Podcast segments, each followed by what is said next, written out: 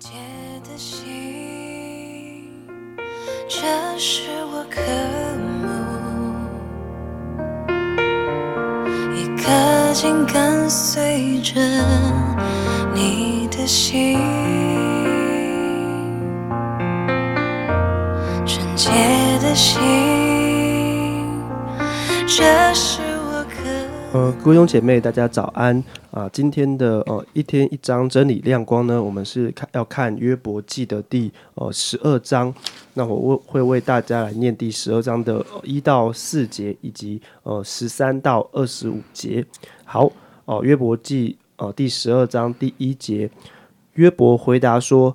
你们真是子民啊！你们死亡，智慧也就灭没了。但我也有聪明，与你们一样。”并非不及你们，你们所说的，谁不知道呢？我这求告神、蒙他应允的人，竟成了朋友所讥笑的；公义完全人，竟受了人的讥笑。好，再来是第十三节，在神有智慧和能力，他有谋略和知识，他拆毁的就不能再建造，他捆住人便不得开释。他把水留住，水便枯干；他再发出水来，水就翻地。在他有能力和智慧，被诱惑的与诱惑人的都是属他。他把谋士波伊掳去，又使审判官变成愚人。他放松君王的绑，又用带子捆他们的腰。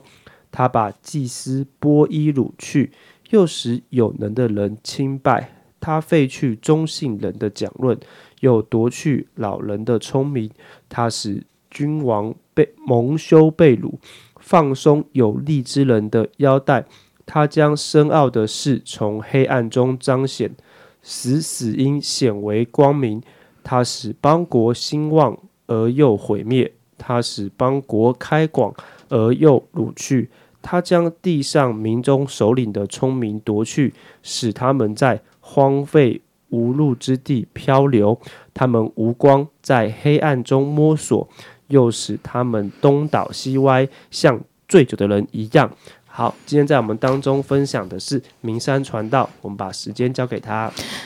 各位弟兄姐妹早安，各位好朋友大家好啊！谢谢思翰刚才帮我们读的这段经文。好，那我们已经来到了约伯记的十二章，我们很快的再回头看一下约伯记的整个大架构。我们知道约伯记的第一、第二章是它的一个序言，序言，它也提供了整个约伯记的一个整个叙事的背景。那第三章是约伯的哀歌。那从第四到二十七章呢，是约伯跟三个朋友，他们针对苦难有三个循环的对话。那第一个循环呢，是在四到十四十四章，好好，所以我们今天读的这段经文就属于第一个循环的对话的后面了。好，那我们就看到约伯的三个朋友，第一个以利以法利呢，他强调因果关系，他认为苦难是因为人犯罪，被神管教的人呢是有福的。那第二个朋友比勒达呢，他强调经验跟传统，他主张呢神是不会偏离公平的，所以会发生灾难是因为不敬钱的缘故，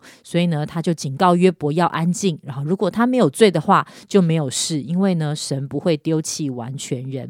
那到了十一章呢，第三个朋友所法，他宣告神的威容和智慧，他就要约伯趁早的悔改。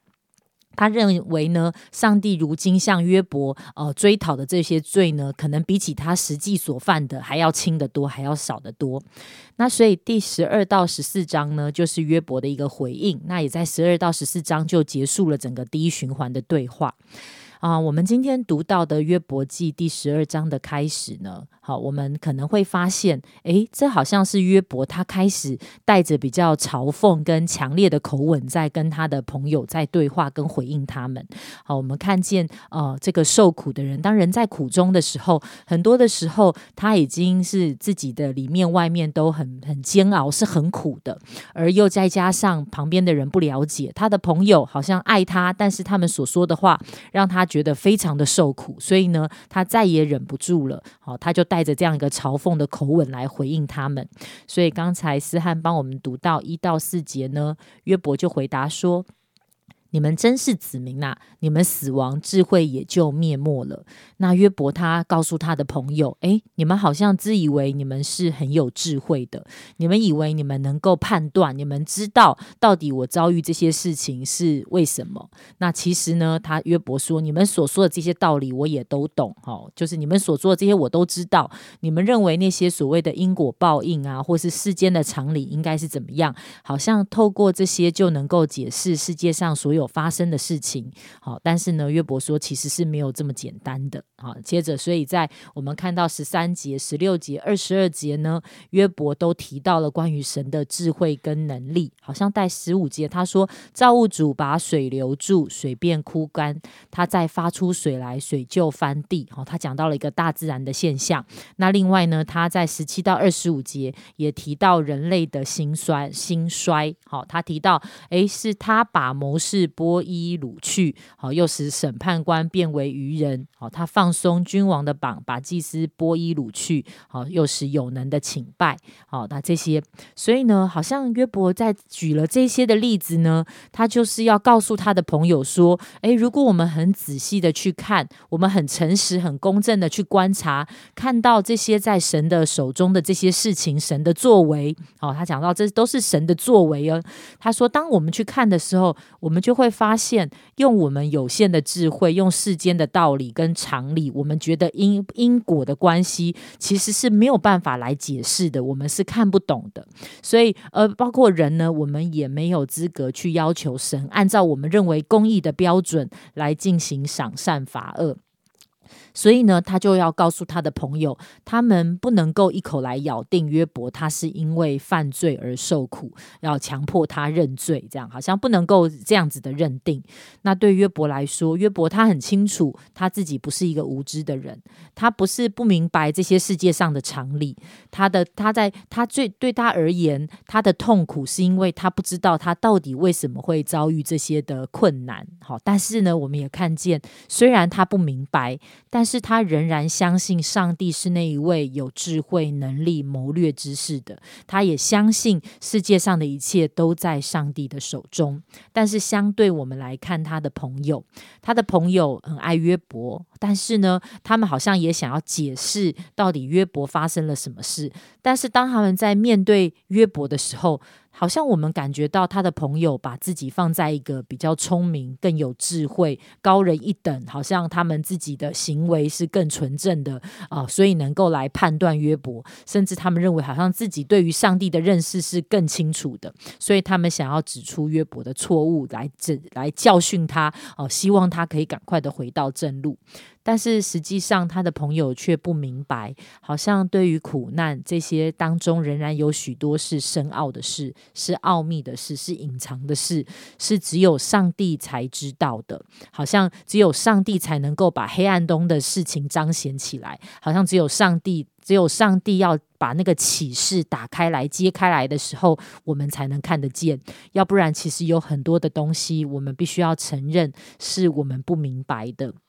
既然我们不明白，我们就不能够轻易的去判断跟评价这些事。所以，因此，当我们看见啊这些我们所不明白的事情的时候，啊，真的，一方面我们需要谦卑；那一方面，真的是当我们在见到我们的朋友在这样的一个受苦当中的时候，啊，我们真的，我想到就是好像新约说的，我们真的是需要以恩慈来彼此相待，以怜悯的心来面对在受苦中的朋友。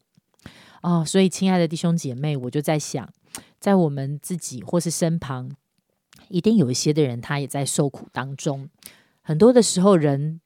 都会想要问：为什么？为什么会受苦？好像其实很多的时候，嗯，再多的解释。再多的呃答案，其实都不太能够真正的回答那个受苦的人，很难安慰那个受苦的心。所以，当我们面对在受苦中的人，不管是我们自己或是其他人，我们不需要很自以为是的来解释跟评价这个在受苦当中的人。因为这个不是我们头脑知识够不够的问题，我们也许对于一些世界上的常理，我们是知道的，但是有很多东西人是我们不知道，所以我们能做的。或许就是能够把他们带到神的面前，或是我们自己来到神的面前，求神兼顾在受苦当中的人，可以继续来仰望上帝的智慧，并且知道神仍然在掌管。求神恩待我们，能够经历神的能力，并且知道神与我们同在。